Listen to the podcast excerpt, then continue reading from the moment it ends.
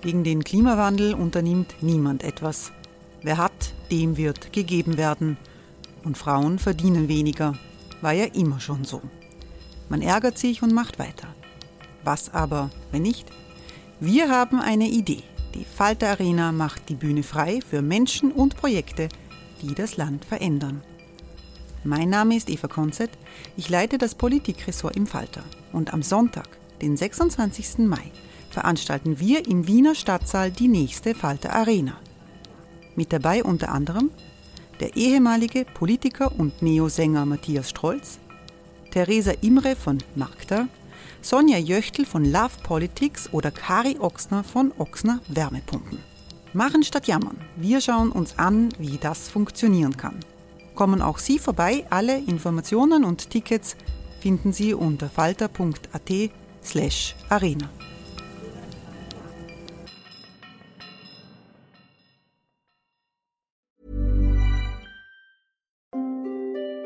Hereinspaziert durch unser Burgtor. Ob Burgherr, Ritterin, Stallbursche oder Gauklerin. Die Burg Liechtenstein in Maria Enzersdorf bei Wien lädt zu Erkundungen ein und weckt bei Groß und Klein die Abenteuerlust. Erbaut im Jahr 1130 ist die Burg bis heute zu 60 Prozent im Originalzustand erhalten. Waffenkammer, Turmzimmer und Ritterstube. Die Stammburg der Fürstenfamilie von und zu Liechtenstein bietet Einblicke in das Leben im Mittelalter. Besuchen Sie uns jetzt in der Erlebniswelt Burg Liechtenstein. Jeden Sonntag mit eigener Kinderführung. www.burglichtenstein.eu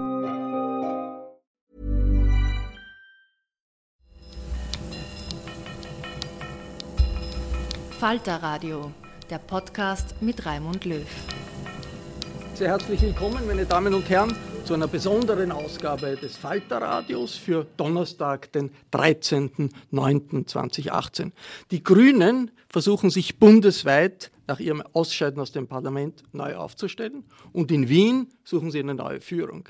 Es wird im November, November interne Wahlen geben bei den Wiener Grünen unter Einbeziehung der Mitglieder und der Sympathisanten. Und erstmals findet hier in der Falter-Redaktion äh, ein direkter öffentlicher Wettstreit statt zwischen drei Top-Bewerbern um die neue Führung in der Bundeshauptstadt. Ich freue mich, dass die Sozialsprecherin der Wiener Grünen hier ist, Birgit Hebein. Willkommen. Grüße Ihnen, danke schön. Ich begrüße David Ellenson. Hallo. Hallo. Er ist Clubchef der Grünen im Gemeinderat. Und ebenfalls gekommen ist der grüne Gemeinderat Peter Kraus. Willkommen. Danke für die Einladung.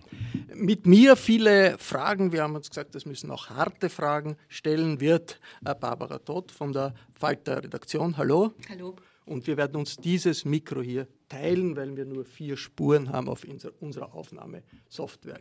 Diese Politikerdiskussion ist eine Premiere äh, für das Falterradio und zwar präzis ein Jahr, nachdem wir unsere allererste Episode online produziert haben. Seit September 2017 haben wir die Kleinigkeit von 116 Folgen produziert.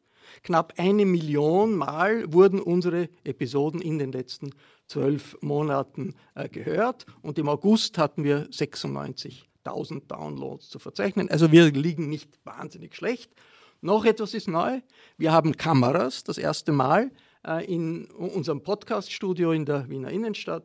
Die Kollegen des TV-Senders W24 nehmen diese Diskussion auf und sie wird auf W24 äh, diese Woche auch zu sehen sein. Was die Grünen in Wien machen, das ist etwas Neues äh, für Österreich, eine Art Vorwahlkampf. Man kennt das aus Amerika, in Europa ein bisschen, in Italien hat es das gegeben, in Frankreich hat es das gegeben, in äh, Österreich noch nicht. Äh, David Ellenson, Sie sind der Clubchef. Erklären Sie, wie, wie funktioniert das? Ab jetzt kann man irgendwie mitbestimmen, ob Sie der große Chef der Wiener Grünen werden oder Sie oder Sie. Wie geht das? Also wenn Sie sich registrieren wollen, ist ganz einfach, Spitzenwahl Wien. Da wird alles erklärt. Ich versuche es trotzdem in wenigen Sätzen. Noch kann man einen von den neun Kandidaten, Kandidatinnen unterstützen, damit wir. Es gibt neun, also mehr kommen jetzt nicht mehr dazu, das war schon. Jetzt sind neun Kandidaten, Kandidatinnen, die man unterstützen kann. Am Ende von diesem Prozess, das ist Anfang Oktober, werden wir wissen, wer die Hürde geschafft hat. Man braucht 100 Menschen, die einem unterstützen, damit man kandidiert. Also nicht alle dieser neuen werden automatisch wirklich dann sich bewerben können. Na, zuerst durften sie sagen, ich möchte mittun. Da gab es einen Stichtag. Das waren dann neun, die sagen, ich will. Wer darf dann antreten, muss 100 Unterstützungen, 100 ähm, Menschen haben, die ihn unterstützen oder sie. Und im Oktober bis äh, Anfang November läuft dann äh, mehrere Hearings und die Bewerbung von uns allen, die diese Hürde geschafft haben. Und ab 8. November, glaube ich, werden äh, per Briefwahl wird die Entscheidung fallen. Das heißt, alle, die sich registrieren haben lassen, äh, können da mitstimmen. Alle Mitglieder. 15 Euro, muss 15 Euro für die Registrierung. Und man muss irgendwie sagen, Damit verdienen wir nichts. Weil, der, der Grünen genau, na, Sie müssen mit den Grundwerten der Grünen einverstanden sein. Das sagen Sie dazu. Also das unterschreiben Sie quasi und dann sind sie dabei und Ende November wissen wir dann, wer das gewonnen hat von den Neun. So, das ist ja ein spannendes demokratiepolitisches, nennen wir es mal Debüt und nicht Experiment. Und es gibt auch schon den ersten Skandal. Äh, nämlich äh, ist nach außen gedrungen, man weiß nicht genau auf welchem Weg, äh, wer, zwei sehr prominente Personen, die sich für diese Vorwahl auch registriert haben, nämlich Michael Theuner, in Wien sehr bekannt als Investor, der hinter dem großen Heumarktprojekt, also diesem Hochhaus, diesem umstrittenen steht, und die Geschäftsführerin äh, dieses äh, Projektes, Daniela Enzi. Ist für Sie damit, an Sie drei die Frage, ist für Sie damit diese Wahl eigentlich schon in Frage gestellt? Also aus meiner Sicht gar nicht. Ich glaube, wir alle, wie wir hier sitzen, wissen nicht, wer ist Kandidat, also wer ist äh, registrierter Wählerin oder Wähler und das ist auch gut so. Ich glaube, wir sollen das auch nicht wissen. Diese Daten sind ja geschützt. Das haben sie äh, weit über 1000 Leute schon registriert. Das ist ein riesiger Erfolg für uns. Ähm, ich glaube, was also was mich auch sehr beschäftigt hat in den letzten Tagen, ist, dass da wieder so alte destruktive Muster der Grünen sichtbar werden. Nämlich, dass man zu Zeitungen geht, denen Gerüchte irgendwie erzählt ähm, und dann Mediengeschichten lanciert in der Hoffnung, dass die einem nützen oder schaden. Ähm, offenbar in der Absicht, dass sie mir irgendwie schaden. Ich bin ja in dieser äh, Geschichte vorgekommen. Und ich glaube, das ist jetzt schon so letzte Chance als Grüne, dass wir sagen, so mit diesen alten Mustern brechen wir jetzt.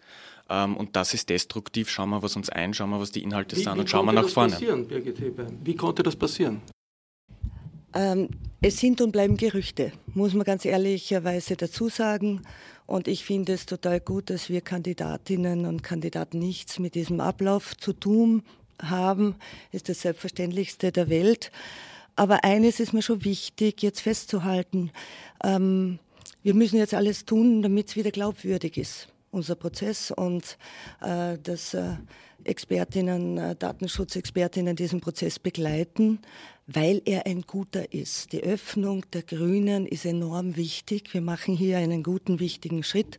Das heißt, schauen, dass alles sicher ist, sowas darf nie wieder passieren und äh, sich auch nicht irritieren lassen. Wir brauchen die Öffnung der Partei. Das, dieser Skandal nutzt ja denen, den Gegnern dieser Öffnung, oder Herr Ellenson? Wie schätzen na, Sie die, das ein, die Auswirkungen? Na, die Öffnung ist, es sind über 1000 Leute jetzt schon neu dazugekommen. Wir rechnen damit, dass sie das womöglich noch, sagen wir mal, verdoppelt, damit wir äh, ein Benchmark haben. Das heißt, es werden mehr Leute mitstimmen von außen, als wir ihnen haben.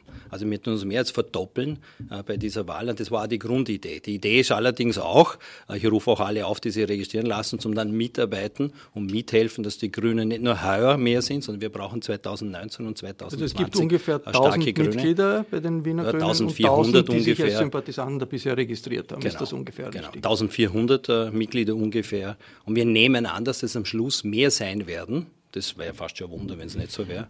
Herr Enson, kurze Nachfrage. Sie ja. sind ja Clubchef. Das ja. heißt, ähm, wird es Konsequenzen geben oder sind Sie schon auf der Suche nach, äh, nach diesem Leak?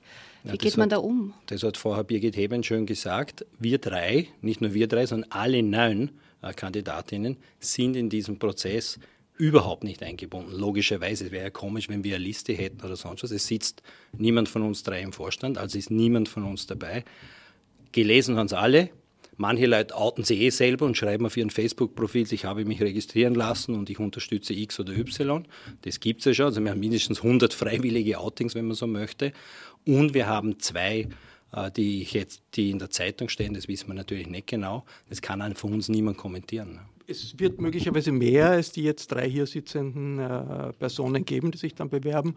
Äh, neun bisher, die das versuchen, die nötigen Unterschriften zu bekommen. Ich sage nur jetzt fürs Falterradio, die werden auch dann alle gebührend zu Wort kommen, äh, keine Frage. Wir werden alle, die, die, den Sinn dieser Vorwahlen diskutieren, ein bisschen, was überhaupt äh, in Wien sich tun soll in der nächsten Zeit, wie Sie sich vorstellen als Kandidaten, wie es weitergeht mit den Grünen. Aber es geht ja auch um Personen.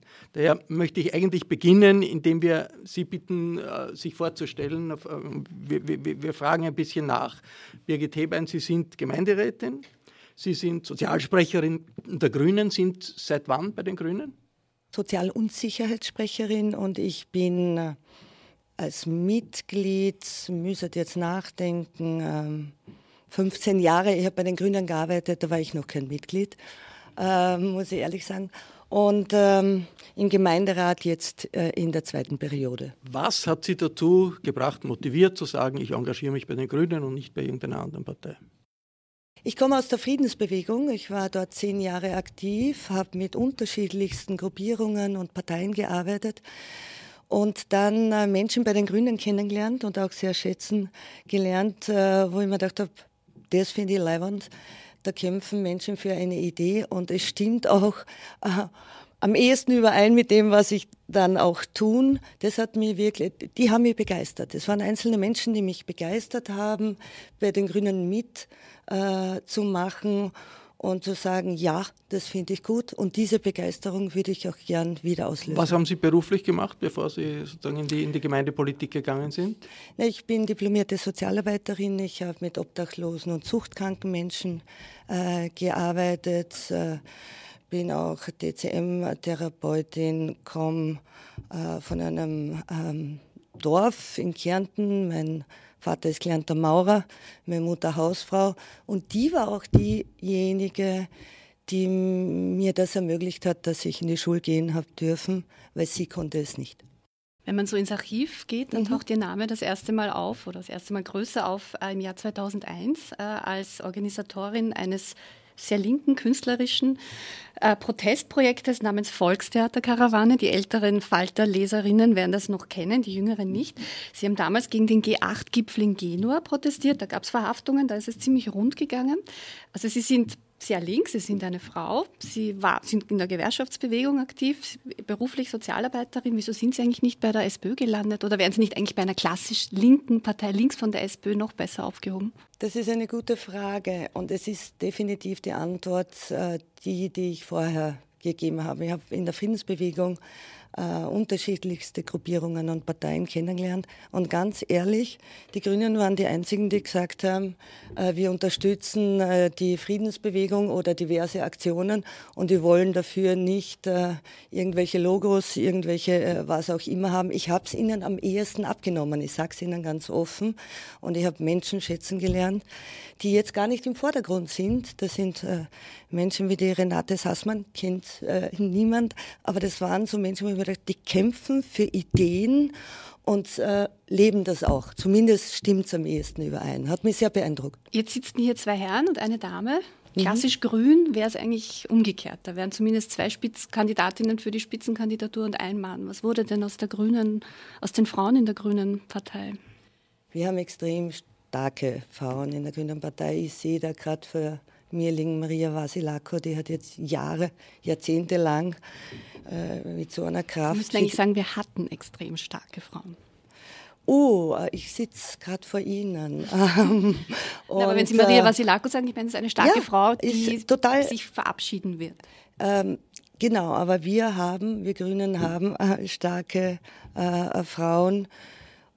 Aber im Grunde gebe ich Ihnen recht. Wenn Ihre Frage in die Richtung geht, es müssen mehr Frauen in die Politik und das selbstverständlich bin ich voll bei Ihnen, da muss man darüber diskutieren, wie weit sind wir in der Gesellschaft, dass das äh, nicht normaler ist. Auch ich habe die Entscheidung, ehrlich gesagt, äh, sehr genau äh, überlegt, weil es keine war, ob ich meinen Kindern gerade Palatschinken koche oder nicht. Es ist viel Verantwortung und wir Grünen, muss man schon sagen, äh, sind nicht perfekt in dieser Frage, aber bemüht und vorbildlich. Was ist Ihre äh, in der Selbsteinschätzung Ihre größte politische Stärke? Meine größte Stärke? Na, Sie müssen sich, wenn Sie ja, ja äh, bei Wahlen antreten, müssen Sie sich ja verkaufen sozusagen. Was ist Ihre Stärke? Ähm, ich äh, kann begeistern, ich bin irrsinnig zäh und ich schaffe es, Menschen an einen Tisch zu bringen. Das habe ich bei der Mindestsicherung bewiesen, auch bei den Stadtrechnungshofverhandlungen. Ich arbeite mit, mit, äh, mit Leuten, das kann ich und das ist mein Zugang zur Politik. Also eine zähe, begeisterte Kämpferin. Klingt eigentlich ja. okay. Ja. Passt als Zusammenfassung. Gut, ähm, Peter Kraus, äh, Sie gehen als Ziehsohn oder eigentlich als Kronprinz von Maria Vasilaku äh, in, diese, in diesen Wettbewerb. Ähm, wie geht es Ihnen denn mit dieser Zuschreibung? ähm, ja, die wird gerne über mich erzählt. Ich habe ehrlich gesagt überhaupt kein Problem damit, weil wenn ich mir überlege, ähm, was ich in den letzten Jahren sowohl von Maria Vasilaku, aber auch von Christoph Chorherr ähm, gelernt habe, dann ist das, dass man Entscheidungen trifft und dass man dahinter steht, wenn der Gegenwind harsch ist und ähm, dass man eine klare Idee hat, wohin soll diese Stadt gehen, dieses offene, progressive Wien. Und das habe ich gelernt und das ist ja der Grund, warum ich jetzt entschieden habe, hier bei der Spitzenwahl anzutreten, weil ich einfach glaube, wir können jetzt nicht mehr länger zuschauen, wie, wie Wien, wie unsere Stadt da äh, rund um, also wir sind umzingelt von diesen Kurzklonen, von den Rechtskonservativen und da nutzt einfach more of the same nicht. Ja, einfach weitermachen wie die letzten Jahre. Da muss man jetzt neuen Mut, neue Kraft entwickeln, damit progressive Politiker in der Stadt wieder erfolgreich wird. Das klingt schon wie eine sehr geschliffene Politikerantwort. Bei der Frau Hebing war so ein bisschen mitzuhören, Sie treten auch an, damit auch eine Frau, quasi eine Spitzenfrau, äh, bei den, ähm, also in dieser äh, Wahl dabei ist oder man die Möglichkeit hat, auch eine Frau zu wählen mit äh, Chancen. Bei Ihnen, Herr Kraus, war fast in jedem Porträt zu lesen, Sie sind jung und schwul. Ja, auch sogar im Falter stand das so. Ähm, es ist nicht, ist nicht schwer zu recherchieren, muss man ehrlich sagen. ja. Ja. Ähm, aber ist Schwulsein eigentlich schon ein Programm? Und was sagt das über unser Land aus, dass wir quasi im Jahr 2018 in Österreich, dass das immer noch einfach immer betont wird und immer dazu gesagt wird, mhm. sie sind schwul? Na, Programm ist es überhaupt nicht. Ähm, es gibt natürlich den Aspekt zu sagen, ähm, Representation matters im Englischen. Ja, also wer in der Politik sitzt, ist natürlich, soll natürlich ein großer, ein breiter Querschnitt der Gesellschaft sein. Das betrifft Frauen, Migrantinnen, Schwule, Heteros und so weiter und so fort. Aber was ich nie wollte, ist, diese Identitätspolitik betreiben. Ja, nur weil ich etwas bin, ähm, leitet daraus ein, ein, politisches Programm ab. Nein, wir haben eine gemeinsame Vorstellung oder ich habe eine sehr klare Vorstellung, was Wien ausmacht. Wien hat so ein Grundversprechen. Ja, ich bin vor 13 Jahren nach Wien gekommen aus Niederösterreich und Wien war für mich immer dieses Versprechen einer offenen, freien Stadt, wo jeder so sein kann, wie er ist und man sich gegenseitig respektiert. Und ich glaube, dieses Grundversprechen steht einfach auf dem Spiel. Und da müssen jetzt progressive Kräfte, die Grünen sind eine davon, aus dieser Schockstarre aufwachen und sagen, so, jetzt unser Programm äh, auf die Höhe der Zeit bringen und nach vorne schauen. Letzte Frage, bitte um eine kurze Antwort. Unser Zeit. Ähm ist eng. Sie haben schon von den Kurzklonen gesprochen. Sie selber sind gleich alt wie der Bundeskanzler. Und man sagt quasi Ihrer Generation nach, Sie seien eher unpolitisch und nur punktuell engagiert in Bewegungen. Stimmt das? Ja, überhaupt nicht. Ich glaube, ähm, wenn man anschaut, wie meine Kandidatur unterstützt wird, ja, also mein Kandidaturvideo habe ich mit einer Reihe von Ehrenamtlichen gedreht. Das hat mir 150 Euro gerade mal gekostet, weil ich sie auf Getränke eingeladen habe. Also Menschen sind bereit, wenn die Motivation stimmt, wenn das Programm stimmt, aber auch wenn das Gefühl stimmt. Und da dürfen wir nicht Angst vor Emotionen haben, vor Empathie, vor Hoffnung, vor Zuversicht, ähm, auch zu arbeiten. Das betrifft junge, ältere Menschen. Wir haben bei Van der Bellen gesehen, wie viele Leute sie einbringen, als äh, ehrenamtliche Telefonbanks machen und andere Leute anrufen.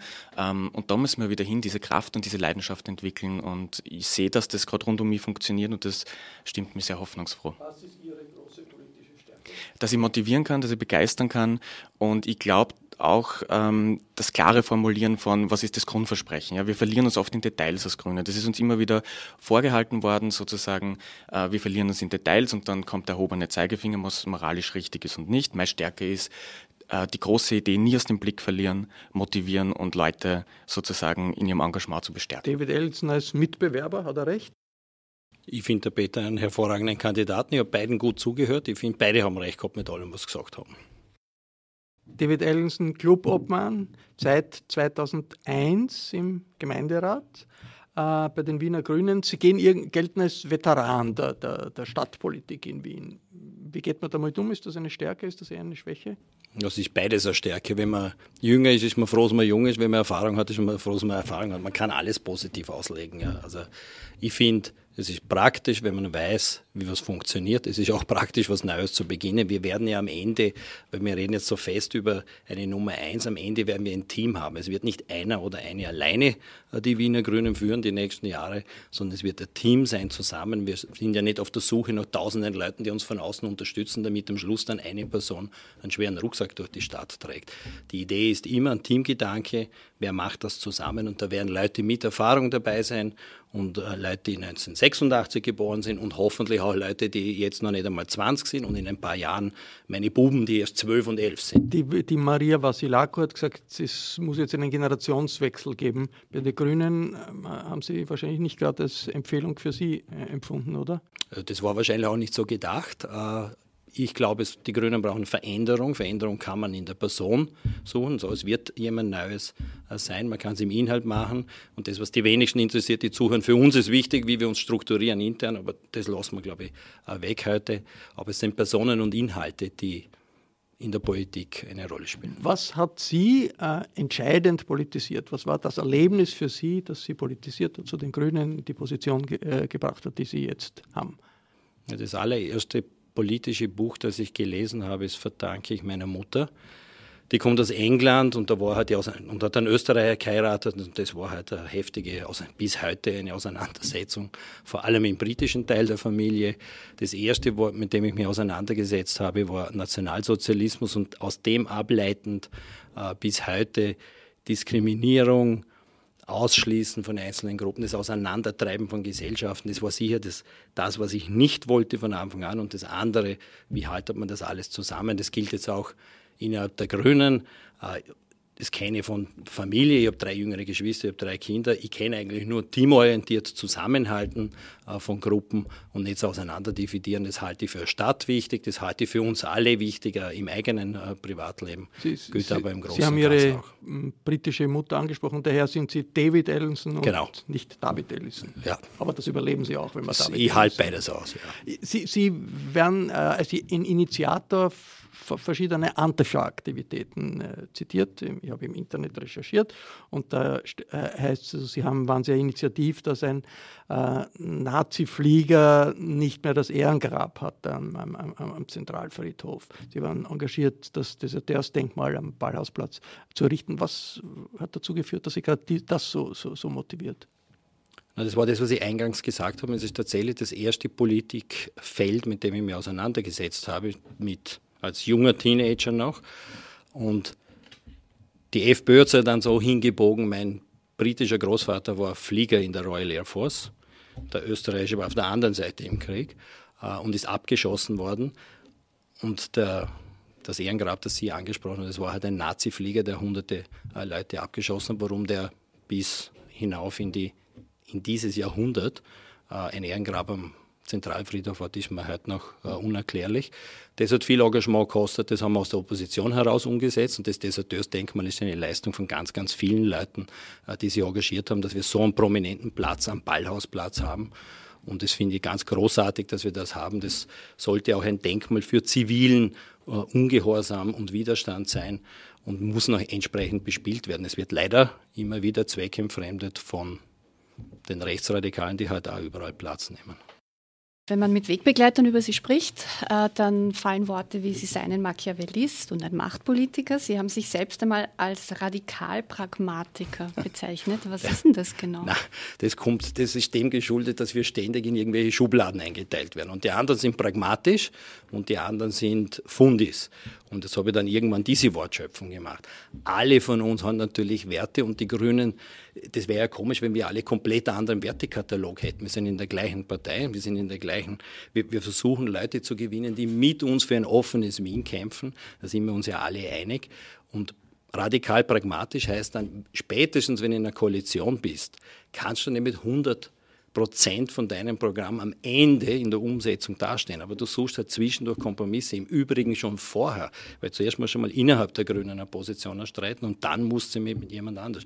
Und das, was mir zugeschrieben wird, dort, der Zug zur Macht, ich stelle sie immer ganz einfach, lieber mächtig oder ohnmächtig, werden wenig Leute die zweite Variante suchen. Und das brauchen wir alle, die Progressiven in der Stadt, mehr Macht und mehr Umsetzungsmöglichkeiten und nicht weniger. Bei den Wiener Grünen soll es ja ab und zu auch relativ heftige Diskussionen äh, gegeben haben und immer wieder geben. Äh, Birgit Hebein, wie erleben Sie da den äh, David Ellinson bei diesen Diskussionen? Wahrscheinlich genauso unterschiedlich, wie ich mich verhalte, wenn äh, es um die Frage von Ungerechtigkeit äh, wenn es darum geht, dann werde ich sehr emotional und äh, finde, Armutsbekämpfung ist so ein Übel in unserer Gesellschaft, da müssen wir jetzt sofort handeln. Das heißt, ich mache nicht nur hier die SPÖ äh, hin und wieder ein bisschen äh, narrisch, sondern auch äh, äh, meine eigenen Kollegen, Kolleginnen äh, in der Partei. Das heißt, wir sind alle unterschiedlich in je nach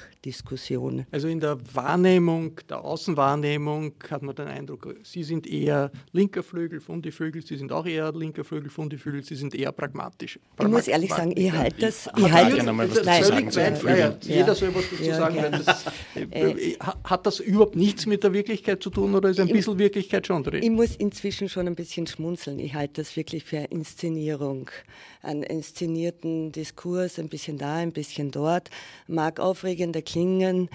Nona nicht sind wir eine äh, linke ökologische Partei in, in dieser Medienlandschaft. Links ist man ja jetzt schon, wenn man menschlich ist, also eh fast alle, kann man sagen. Und äh, ich halte das für ein bisschen aufgesetzte also, Diskussion. Und Realoflügel Peter ich glaube, da gibt es einen ganz großen Unterschied zwischen intern und extern, muss ich ehrlich einmal sagen. Ich bin zu den Grünen gekommen und die erste Frage, die mir gestellt wurde, äh, war, bist du Fundi oder Real? Und ich habe alle angeschaut und gesagt, was ist das? Ich, ich fange mit diesen Begriffen nichts an. Bis heute wird versucht, mich in dieses Korsett irgendwie einzuzwängen. Ich passe halt nicht so richtig rein. Ja?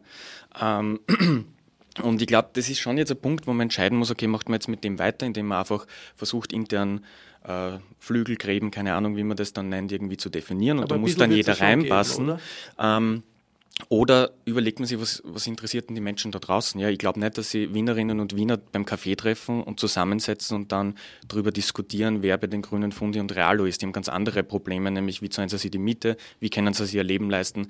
Das sind die Themen und die Probleme, mit denen man sich auseinandersetzen sollte. Realo, Fundi. Vorher war ich gerade noch, jetzt war ich vor vier Minuten noch Radikalpragmatiker. Radikal jetzt bin ich schon wieder in der nächsten naja, Schublade. Das ist, das ist ja das, was man. Das, was, was stimmt, jede Partei hat eine gewisse Breite, sonst wären wir eine Ein-Punkt-Bewegung. Nein, ich weiß schon, da tut man gerne links-rechts einteilen. Na, die Schwerpunkte, die alle haben beim Arbeiten, unterscheiden sich ein wenig. Logisch, sonst würden wir alle genau das Gleiche tun jeden Tag. Und von dem kommen dann auch die Zuordnungen. Ja. Bei den äh, Nationalratswahlen, wir haben es bereits gesagt, 2017 sind die Grünen nicht mehr ins Parlament gekommen und äh, ein österreichischer Nationalrat ohne grüne Vertreter, das war doch ein Einschnitt für das politische Klima in Österreich, nicht nur für die Partei selbst. Ich habe in den letzten Tagen bei Nicht-Grünen nachgefragt, ob es überhaupt noch jemand interessiert, wie sich die Wiener Grünen aufstellen. Und zwar äh, den SPÖ-Politiker Josef Czap, Film, die Filmemacherin Helene Meimann, äh, den Politikwissenschaftler Anton Pellinker und die Journalistin Barbara Kudenhoff-Kalergi. Meine Frage war immer, ist es überhaupt wichtig, wen die Grünen als Spitzenkandidat in Wien aufstellen? Ja, ich glaube, das ist sehr wichtig, weil Wien ja sozusagen das letzte Bollwerk ist, äh, das äh, also gegen die derzeitige Regierung und ihre Tendenzen noch hält. Äh, das Rote Wien war schon in der Ersten Republik ein, ein, ein wichtiger Platz. Jetzt ist es das wieder. Also wenn man äh, sieht, dass äh, der Herr Gudenus gerne Bürgermeister von Wien werden möchte, wie stark die Zivilgesellschaft in Wien äh, ist gegen vor allem das, was von der FPÖ äh, vorgetragen wird, das glaube ich ist sehr wichtig. Die Aufgabe der Grünen ist es, äh, diejenigen Wähler anzusprechen, die gegen Autoritarismus und gegen nazoide Tendenzen sind, aber aus irgendwelchen Gründen in der, FPÖ, in der SPÖ äh, sich nicht zu Hause fühlen. Äh, das wäre die, die Aufgabe der Grünen und derjenige oder diejenige, die die Grünen anführt, äh, müssten diese vielen die unglücklich sind über die Entwicklung, die Österreich nimmt, die müsste, sie, müsste der, er oder sie ansprechen und holen. Die Wiener Grünen stellen sich neu auf. Personell, vielleicht auch inhaltlich. Aus der Sicht des Nicht-Grünen Josef Czap, ist das wichtig, was da passiert? Es ist selbstverständlich wichtig. Die Wiener Grünen sind äh, Teil der Landesregierung, stellen den Anspruch, weiter in der Stadt gestalten zu wollen. Und jetzt wird es wichtig, äh, dass sie sich auch äh, positionieren und wie das in Zukunft weitergehen soll. Und es ist ja völlig offen bei diesen vielen Kandidatinnen und Kandidaten, die sich gerade anbieten. Was wünscht sich der Josef Czab von einem Wiener Grünen Chef? Nur, dass man sich auskennt und dass man weiß, was sie eigentlich wollen. Ja? Und das kann ich im Moment nicht beurteilen. Bei der Maria Vasilago, die ja seit Jahrzehnten kenne, wusste man es. Da konnte man für vieles dafür sein, für manches dagegen. Und das war eine sehr durchsetzungsfähige und uh, durchaus auch polarisierende hm, Politikerin. Aber jetzt weiß ich nicht, wer da kommen wird und was der dann macht. Helene Meimann, was für eine Linie sollte ein neuer Spitzenkandidat für die Wiener Grünen aus Ihrer Sicht fahren? Also ich bin am It's that time of the year. Your vacation is coming up. You can already hear the beach waves, feel the warm breeze, relax and think about Work. You really, really want it all to work out while you're away. Monday.com gives you and the team that peace of mind. When all work is on one platform and everyone's in sync, things just flow wherever you are. Tap the banner to go to Monday.com.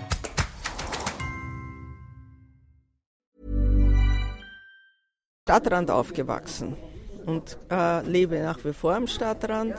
Wenn ich durch Meidling gehe, wenn ich durch Favoriten gehe, Simmering kenne ich nicht so gut, aber eben diese Bezirke, äh, Liesing am Rand von Wien, ich glaube, da sind sie nicht sehr stark für die Bevölkerung dort.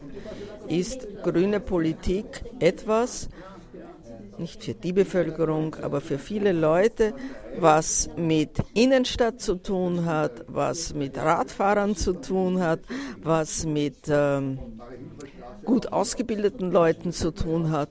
Aber in den sogenannten Flächenbezirken Wien wird die Wiener Wahl, die nächste Wiener Wahl gewonnen oder verloren werden. Und ich glaube, die Grünen müssten sich da wirklich etwas für diese großen sogenannten Flächenbezirke überlegen, wo, wo die Leute auch mit Problemen konfrontiert sind, die mit, Migra mit Migration zusammenhängen, die mit Muslimen zusammenhängen, die mit Fremdenfeindlichkeit zusammenhängen, wo die FPÖ auch sehr stark ist. Also da muss sich eine grüne Bewegung etwas Neues überlegen. Anton Belinka, wie wichtig ist es, wie sich die Grünen in Wien neu aufstellen?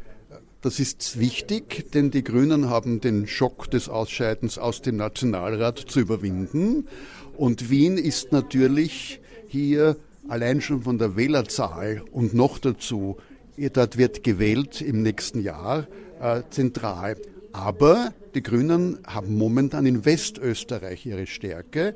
Drei äh, Landesregierungen, in denen sie aufgrund freier Vereinbarungen sitzen, Salzburg, Tirol, Vorarlberg und in Innsbruck ein Erfolg bisher unbekannt, außer man nimmt den Van der Bellen-Erfolg.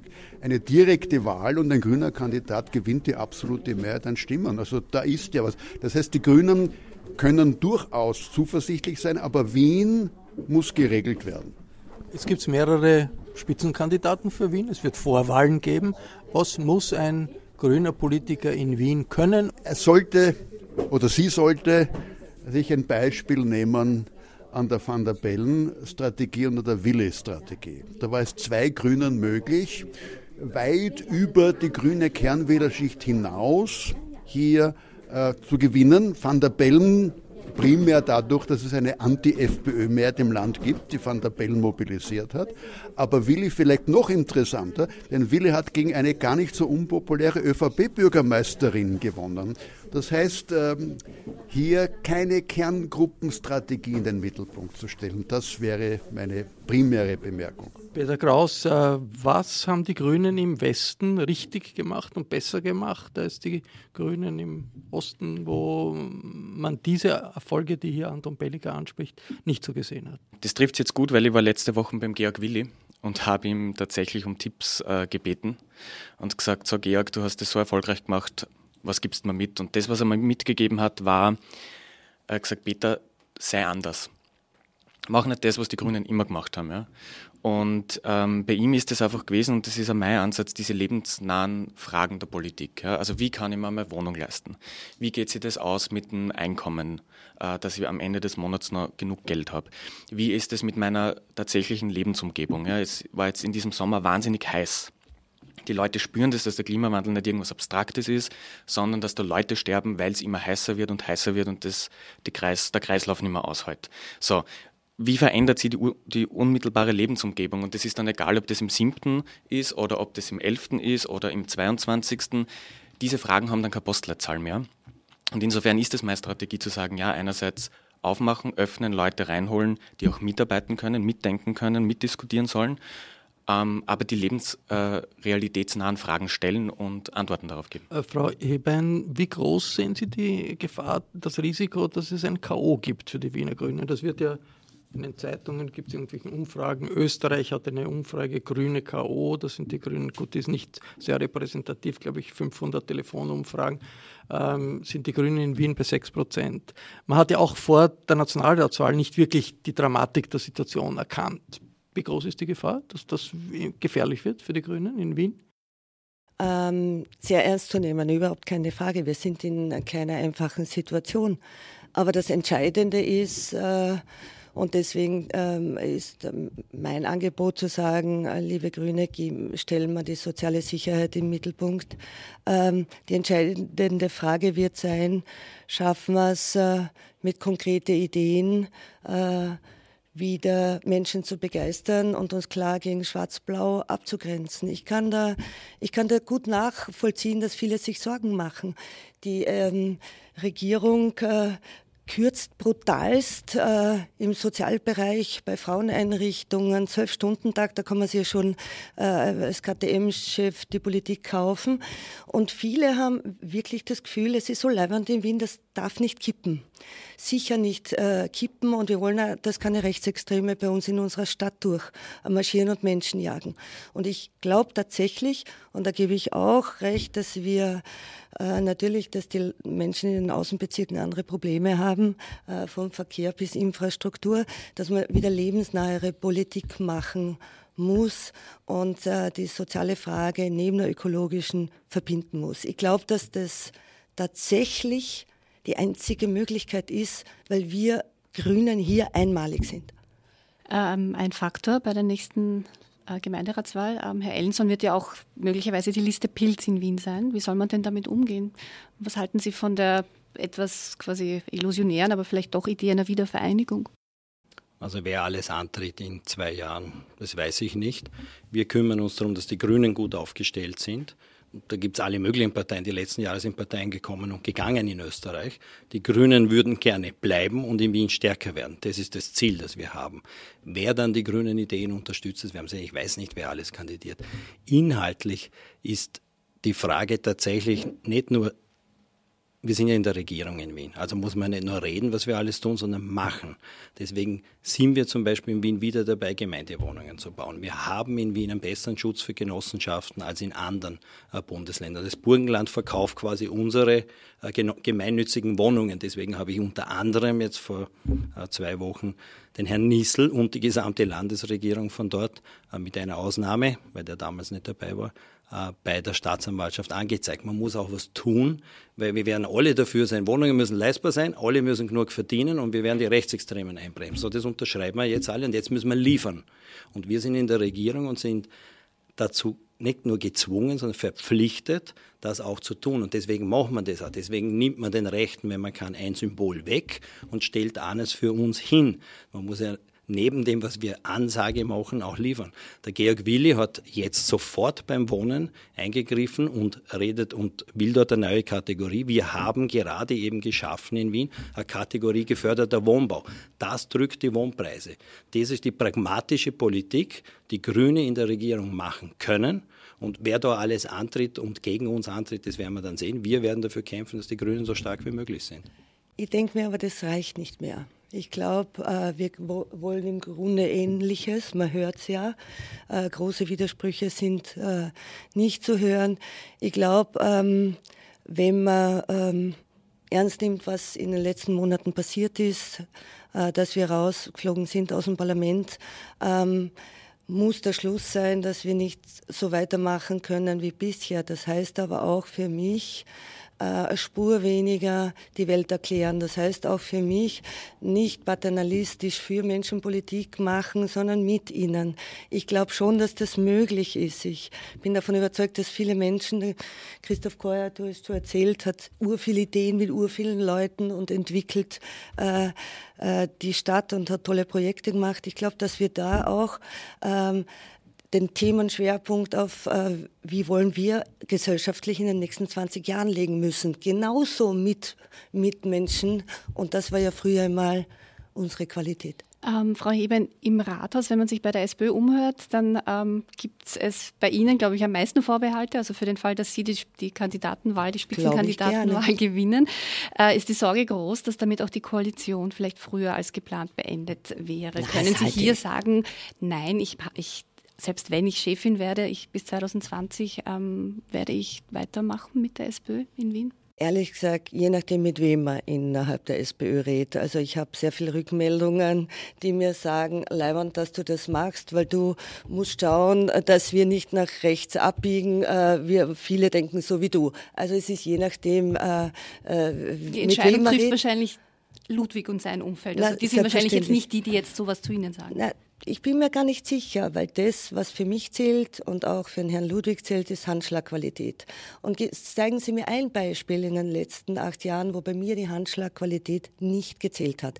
Die gilt für mich, weil wir äh, sind in einer Koalition, wir haben viele Vorhaben und wir haben es auch und es war harte Verhandlungen in der Mindestsicherung geschafft, gemeinsam sich hinzustellen und zu sagen, das ist die soziale Sicherheit, äh, ein Teil davon jetzt äh, für unsere Wiener und Wienerinnen. Wollen Sie, dass äh, Rot-Grün bleibt in Wien? Wollen Sie, dass Rot-Grün bis zu den Wahlen bleibt? Ist eine rot-grüne Koalition nachher Ihr Ziel? Selbstverständlich, wenn das machbar ist. Wir wären ja voll Idioten bei einer schwarz-blauen Regierung jetzt nicht gemeinsam Bündnisse äh, fernab der Rechten zu machen. Ob wir es schaffen, wir als Grüne oder auch die SPÖ, das wird sich natürlich zeigen. Aber äh, natürlich. David Ellenson, Sie haben äh, irgendwo äh, gesagt, ich habe das gelesen, Sie möchten, äh, wenn Sie gewinnen, diese interne Wahl, möchten Sie die Vizebürgermeisterin, den Job der Vizebürgermeisterin machen. Ist das so?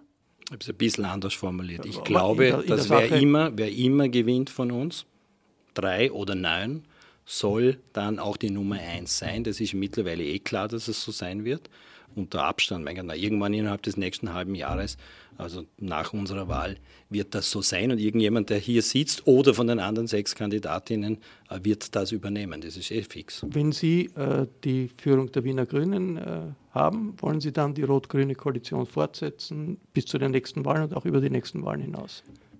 Jeder fortschrittliche Mensch in der Stadt kann nur wollen, dass die Grünen in der Regierung sind, als fortschrittlichste Fraktion, weil ich sehe uns ja nicht nur als ökologisches Gewissen, sondern auch als soziales Gewissen der Stadt, mit dem Partner, mit dem es am besten geht. Na, braucht man jetzt nicht wahnsinnig lang herumdrucken, das ist natürlich die Sozialdemokratie, aber wenn ich mal was aussuchen kann, ist es jetzt bis zur Wahl Rot-Grün und nachher, Sie haben es gesagt selber mit Innsbruck, grün-rot, wenn ich mir was aussuchen kann.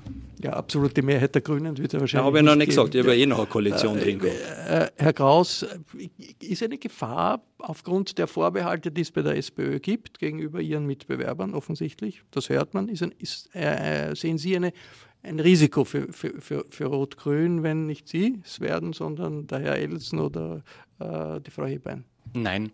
Ähm, und ganz ehrlich, ich glaube, jeder wäre schlecht beraten in der jetzigen Situation, wo rundherum Schwarz-Blau alles zerstört, wofür Wien steht, ähm, jetzt da aus taktischen Überlegungen Rot-Grün irgendwie in die Luft zu sprengen. Das kann niemand wollen und will auch, glaube ich, niemand. Was ich schon sagen muss, ja, ich will Rot-Grün weiterführen. Ich glaube, dass das für die nächsten Jahre ähm, die zu erstrebende Koalition in Wien ist. Ich will es aber besser machen. Ich war jetzt zweieinhalb Jahre Abgeordneter und ich habe gesehen, wir sind nicht gut genug. Und ich bin kein Fan davon, dass er jetzt der SPÖ ausrichtet, was sie besser machen soll. Das soll man immer bei den eigenen Dingen anfangen und auch selber überlegen, was kann man besser machen mit Blick nach vorne. Wir haben jetzt noch äh, knapp, also ein bisschen mehr als zwei Jahre sozusagen in dieser Legislaturperiode. Die Person, die äh, die Spitzenwahl gewinnt, äh, wird die Aufgabe haben, 20.000 Wohnungen in die Widmung zu bringen, wird die Aufgabe haben, einen neuen Klimaschutzplan auf den Weg zu bringen, weil der aktuelle 2019 ausläuft, wird die Aufgabe haben, die hohen Standards, die wir jetzt in neuen Wohngebieten geschaffen haben, auch weiterzuführen, dass einfach Leute, die, weiß nicht, am Nordbahnhof ziehen oder in Sonnenviertel ziehen, ihre neue Wohnumgebung einfach lieben, weil dort Kindergärten sind, weil dort Spielplätze sind, weil dort einfach Infrastruktur vorhanden ist, die unsere Stadt ähm, lebenswert macht. Und ich glaube, da soll man bei sich selbst anfangen und die Frage stellen, was ist unser Programm für die nächsten zwei Jahre, die jetzt noch da sind und wie kann man Wien noch besser machen, so dass dann 2020, wenn die Wahl ist, alle mit großer Leidenschaft die Grünen wählen. Das heißt, wenn Sie die Wahl gewinnen, würden Sie auch ähm, das ähm, Stadtratsamt von Frau Vasilako übernehmen oder ist das für Sie fix? Ich würde dann äh, es so machen, wie man das üblicherweise macht, nämlich äh, mich mit der Maria Vasilako zusammensetzen, mit den Grünen zusammensetzen und dann überlegen, wann ist der richtige Zeitpunkt. Sie hat gesagt, sie ist bis spätestens Juni 2019 steht sie sozusagen zur Verfügung. Insofern ist das eine, ein Zeitpunkt, ja. Jetzt ähm, vielleicht wenn ich um ganz kurze Antworten bitten darf. Äh, wir haben gesagt, quasi Signature-Projekte. Ja, womit werden die Grünen verbunden? Und wenn man da zurückblickt, dann kommt irgendwie die Mahü, es kommt das Stichwort Radfahrer und es kommt jetzt zuletzt, Maria Vasilako hat sozusagen die City-Maut noch so als ein Erbstück hinterlassen. Ähm, wenn Sie jetzt jeweils für sich ein Signature-Projekt definieren, das Sie nicht in der aktuellen Koalition, sondern quasi in der nächsten für sich umsetzen wollen, was wäre das? Also was sind die Leuchtturmprojekte, was ist das Leuchtturmprojekt, das Sie, mit dem Sie in die nächsten Koalitionsverhandlungen gehen würden? Vielleicht Herr Ellenson als äh, ältest gedienter. Das ist zwar ein finanziell aufwendiges, weil das letzte große war, die Kindermindestsicherung erhöhen in Österreich zur höchsten machen, die es in ganz Österreich gibt. Und das macht man nicht wegen Wählerinnenklientel, weil das sind nicht die ersten die uns wählen. Das sind aber 20 Millionen äh, gewesen, die wir pro Jahr dafür ausgeben, dass den ärmsten Haushalten in Wien geholfen wird. Das, was ich jetzt sage, ist allerdings noch teurer und wird Anstrengungen brauchen, die man vermutlich nicht einmal in einer Periode, sondern echt auf länger machen muss, nämlich Kindergarten und Schule bis zum Ende alles, was ganztägig geführt wird, gratis machen. Das haut nämlich einen ganzen Haufen Leute aus aus der Nachmittagsbetreuung, die sie sich nicht leisten können. Ich sehe, welche Kinder abgeholt werden zum Mittag und nach Hause gehen. Manchmal gern in den Familien, aber manche tatsächlich, weil sie sich nicht leisten können. Ausbildung, Bildung muss gratis sein. Wenn wir das herbringen würden, wir sind im Kindergarten wahnsinnig weit, wenn wir das schaffen bis in die Schulen hinein, Riesenprojekt, Chancengleichheit, hilft vor allem denen, die es nicht leisten können. Okay, Frau Hebern. Leuchtturmprojekt. Ich bin eine, die hinschaut, wo es Probleme gibt und nicht schönredet. Das heißt, ich will ernsthaft mit Experten und Expertinnen äh, drüber diskutieren, wie schaffen wir wirklich Chancen für jene, die weniger Glück haben im Leben. Ich würde ernsthaft gerne über die soziale Vergabe reden in Wien. Ich möchte, dass wir Subventionen koppeln an eine soziale Vergabe. Äh, das heißt konkret, die Stadt Wien als Subventionsgeberin kann, äh, unterstützt millionenfach Projekte und es gibt auch die Möglichkeit, äh, auch vom Bundesvergabegesetz her, zu sagen, okay, das sind Subventionen, für, äh, da müssen die Hälfte Frauen gefördert werden, Menschen mit Behinder, äh, Behinderungen, Arbeitslose, ähm, Langzeitarbeitslose. Die Menschen, vor allem Jugendliche, brauchen wieder Perspektive, Ausbildung, weil sonst rutschen uns noch mehr äh, Menschen ab. Also ich möchte ernsthaft über die soziale Vergabe reden. Es klingt ein bisschen trocken, aber das heißt Zukunft, das heißt Perspektive und Chancen. Das Leuchtturmprojekt des Peter Kraus. Ähm, ich mag nur kurz sagen, das ist ein wirklich total wichtiges Thema, das die Birgit angesprochen hat. Ich habe das jetzt äh, in einem Bereich haben wir das schon ausverhandelt, nämlich bei den Lehrlingen, also das Unternehmen, die Lehrlinge ausbilden, von der Stadt Wien bevorzugt werden. Kleine Stellschraube, große Wirkung. Mein Projekt wäre, dass ich mich, und da will ich nicht einmal bis 2020 warten, ehrlich gesagt. ähm, ich würde mich hinsetzen, und wir als erster schauen, was können wir machen, dass Wohnungen leistbarer werden. Ähm, ich glaube, wir waren dann nicht einfach als Rot-Grün insgesamt in den letzten Jahren, Jahrzehnten mutig genug. Ähm, da müssen wir mehr machen, da müssen wir Gemeindewohnungen bauen, richtig, ja, da müssen wir aber geförderte Wohnungen aufstocken und da müssen wir mit der Widmungs Widmungskategorie ähm, geförderter Wohnbau schauen, dass die Grundstückskosten, die einfach die Wohnkosten so in die Höhe treiben, massiv gesenkt werden ähm, und am liebsten hätte ich, dass die Mieten in Wien wieder sinken und nicht steigen. Wien ist eine Multikulti-Stadt. Wir leben in einer Multikulti-Realität, aber Multikulti in der politischen Diskussion ist irgendwie zu einem Schimpfwort geworden. Äh, wie gehen die Grünen damit um? Es hat die, vor drei Jahren die große Solidarität gegeben mit den Flüchtlingen, die gekommen sind. Das Klima scheint sich äh, gedreht zu haben. Muss man sich damit abfinden oder gibt es eine Möglichkeit aus Ihrer Sicht hier wirklich gegenzusteuern? Und Migration, das ist das Thema, das beherrscht die Bundespolitik, das beherrscht auch die europäische Politik zu einem großen Teil, so darauf einzugehen, dass nicht Menschenverachtung und, und, und, und, und Ausländerfeindlichkeit herauskommt. David Ellenson. Das ist sicher das ernsteste Thema, das wir nicht nur in Wien, sondern in ganz Europa haben. Der Vormarsch der Rechtsextremen ist ja ursächlich begründet äh, damit. Ich bin froh, dass wir das jetzt äh, nicht über die ganze Diskussion, weil manchmal läuft der ganze Diskussion immer nur an dem Thema. Das hängt ja mit allem anderen zusammen. Wie können die Leute wohnen? Wie können sie arbeiten? Was verdienen sie dabei? Wie gut geht es dir? Es ist halt viel verlangt von Leuten, die selber den Kühlschrank nicht vollkriegen nach dem 20., die nicht wissen, wie sie die Miete zahlen sollen, die kämpfen mit ihrer Arbeit, die vielleicht sogar mit dem Geld nicht auskommen und aufgestockt werden müssen. Und denen sagen wir noch, das ist urleibend und ihr müsst unbedingt bei dem Projekt dabei sein und das ist großartig. Dass wir manche von denen verlieren, da darf man sich jetzt wirklich nicht wundern. Und notwendig wird sein, dass die Leute, denen es viel besser geht, wurscht, weil sie Glück gehabt haben oder sonst irgendwas passiert ist in ihrem Leben, wir werden lernen müssen, alle zusammen, dass man mit diesem Glück irgendwann alleine sein wird, wenn man nicht darauf schaut, dass alle genug haben. Wir sind in einer der reichsten Städte, in einem der reichsten Länder der Welt. Das und wissen das ist die soziale Frage, aber die Frage ja, aber der Migration ist, das ist, ja, ja, das ist nichts anderes wie die soziale Frage, weil die Vierjährigen dividieren sich noch nicht so auf.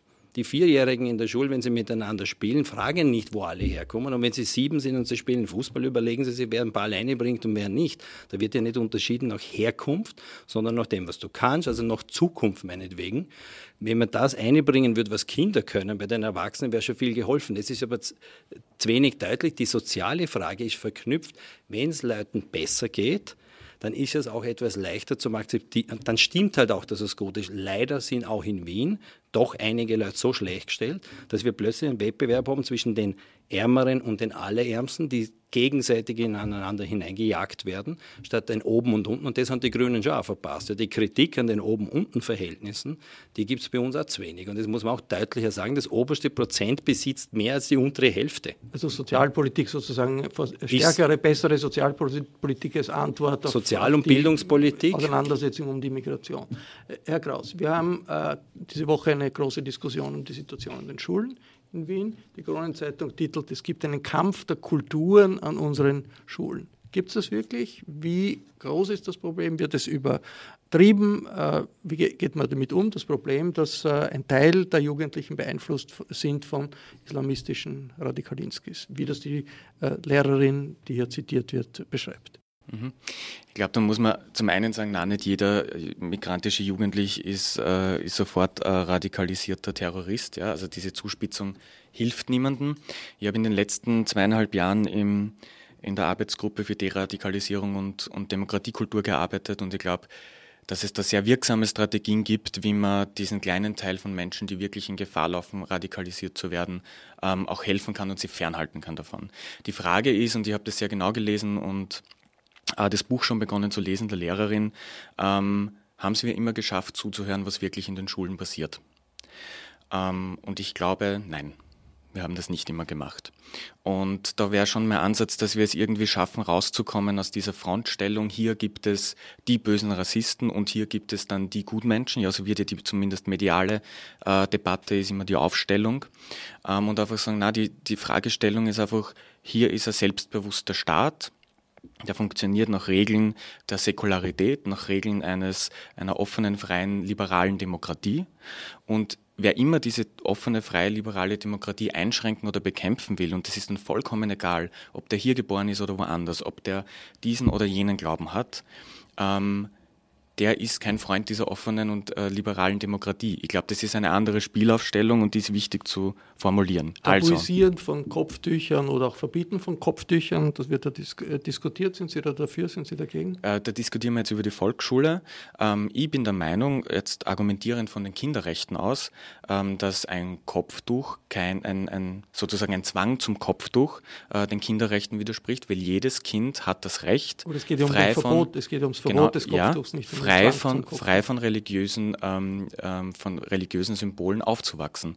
Und ein Volksschulkind kann sich aus meiner Sicht nicht frei zu etwas, äh, zu religiösen Symbolen entscheiden, sondern hat das Recht, auch frei von religiösen also Symbolen Sie aufzuwachsen. Eltern verbieten ihren Kindern ähm, Ich glaube, ich glaub, ein Verbot ist da nicht das Richtige, weil ein Verbot hilft der Lehrerin, die in der Schule steht, überhaupt nicht, wenn irgendwelche kulturellen, sozialen Probleme kommen. Da muss man einmal reden mit der Lehrerin und ich glaube, das haben sehr wenige gemacht. Ich habe es vor.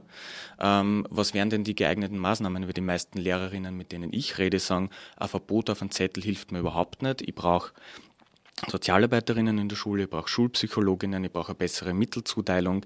Die Lehrerinnen vor Ort in den Schulen wissen, was sie brauchen, damit Schule, damit Lernen, damit Integration funktioniert. Ihnen werden nur gerade die Mittel genommen. Aber Sie sind nicht dann, gegen, gegen dieses Kopftuchverbot? Das, das ja, ich glaube, es ist vollkommen nutzlos. Es ist ein populistischer Wischpapier, den man halt irgendwo hinschreibt, aber an der Schule wird er überhaupt nichts bringen. Wie, wie sehen Sie das, Frau, Frau Hebein? Ist das etwas, was sich eher gegen die, die traditionell einfach die Familien, die, wo, wo, traditionell die Mädchen, es sind ja ganz wenige, wo, wo keine Mädchen Kopftücher haben, richtet sich mehr gegen die oder ist das wirklich ein, ein großer Schlag gegen irgendeinen gefährlichen Islamismus? Natürlich nicht. Aber ich sage es mit aller Klarheit, der Fundamentalismus hat nichts an den Schulen verloren und Punkt.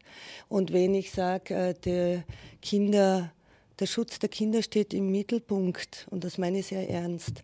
Dann bin ich aber auch nicht bereit, äh, dass äh, die Kinder für Diskurse missbraucht werden. Bin ich nicht bereit.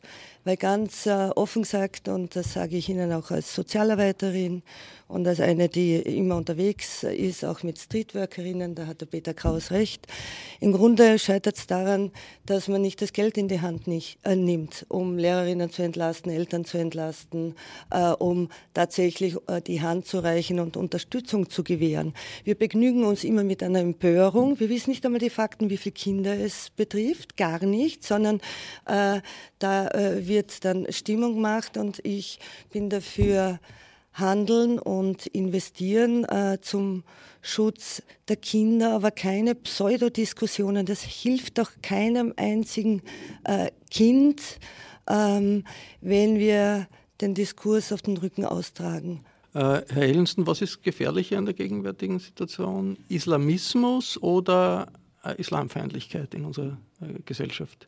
Islamismus und der politische Islam heißt es dann zwischendurch und Rechtsextremismus, das sind ja zwei Seiten von einer. Also wäre, würden unsere FPÖler in der Türkei leben, wären sie alle Erdogan-Fans. Ja? Das darf man schon nicht vergessen. An Autoritäten glauben, an ein Führerprinzip glauben, das Auseinanderdividieren von Gesellschaften, das unterscheidet die auf der ganzen Welt nicht. Das ist genau das Gegenteil von dem, für das die Grüne und in Wien die rot-grüne Stadtregierung steht. Ja. Äh, das war das Falterradio für Donnerstag, den 13.09.2018, mit dem der Vorwahlkampf der Wiener Grünen so richtig begonnen hat. Die Wahlen selbst äh, für eine neue Führung, die finden im November statt. Alle zusätzlichen Bewerber, die nicht hier am Tisch waren um den Führungsjob bei den Wiener Grünen, werden bei uns ebenfalls zu Wort kommen. Die Gemeinderatswahlen sind nach einem regulären, nach dem regulären Fahrplan ja 2020, aber in der Politik weiß man ja nie genau, was kommt. Ich bedanke mich sehr herzlich bei Birgit äh, Hebstein, Hebein, pardon, bei David Ellenson, David, nicht David Ellenson und bei Peter Kraus und natürlich auch bei meiner Kollegin Barbara Dott. Ich verabschiede mich von allen, die uns auf UKW hören, im Freirad Tirol und auf Radio Agora in Kärnten und diesmal auch bei den Zusehern von W24 und den Zusehern des Falter YouTube-Kanals relevante politische Debatten in Österreich zu verfolgen, ohne den Falter zu lesen. Das ist inzwischen fast unmöglich. Damit Sie keine Debatte verpassen, empfehle ich ein Abonnement des Falter. Ein Abo kann man vier Wochen gratis testen über die Homepage www.falter.at/abo. Dieser Podcast ist ja überhaupt gratis. In einem zweiten Teil des heutigen Falter-Radios im Podcast bringen wir eine Aufzeichnung aus der Falter Werkstatt. Es ist ein Abschiedsinterview, das Falter-Herausgeber Armin Thurnherr, Birgit Wittstock und Mike Nowotny mit dem langjährigen grünen Stadtpolitiker Christoph Chorherr geführt haben. Chorherr zieht sich Ende des Jahres aus der Politik zurück. Den Aufnahme-Laptop für den Podcast hat wie immer Anna Goldenberg unter Kontrolle. Die Videoaufzeichnung kommt von den Kollegen von W24. Ich verabschiede mich bis zur nächsten Folge. Sie hörten das Falterradio, den Podcast mit Raimund Löw.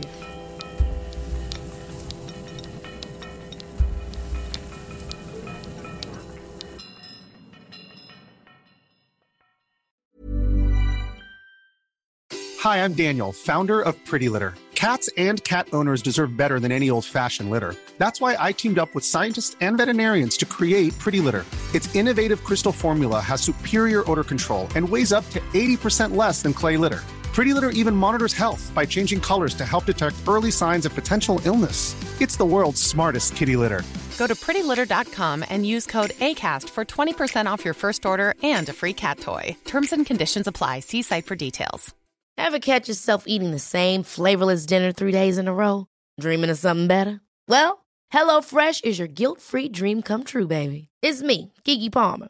Let's wake up those taste buds with hot, juicy pecan crusted chicken or garlic butter shrimp scampi. Mm. Hello Fresh. Stop dreaming of all the delicious possibilities and dig in at HelloFresh.com. Let's get this dinner party started.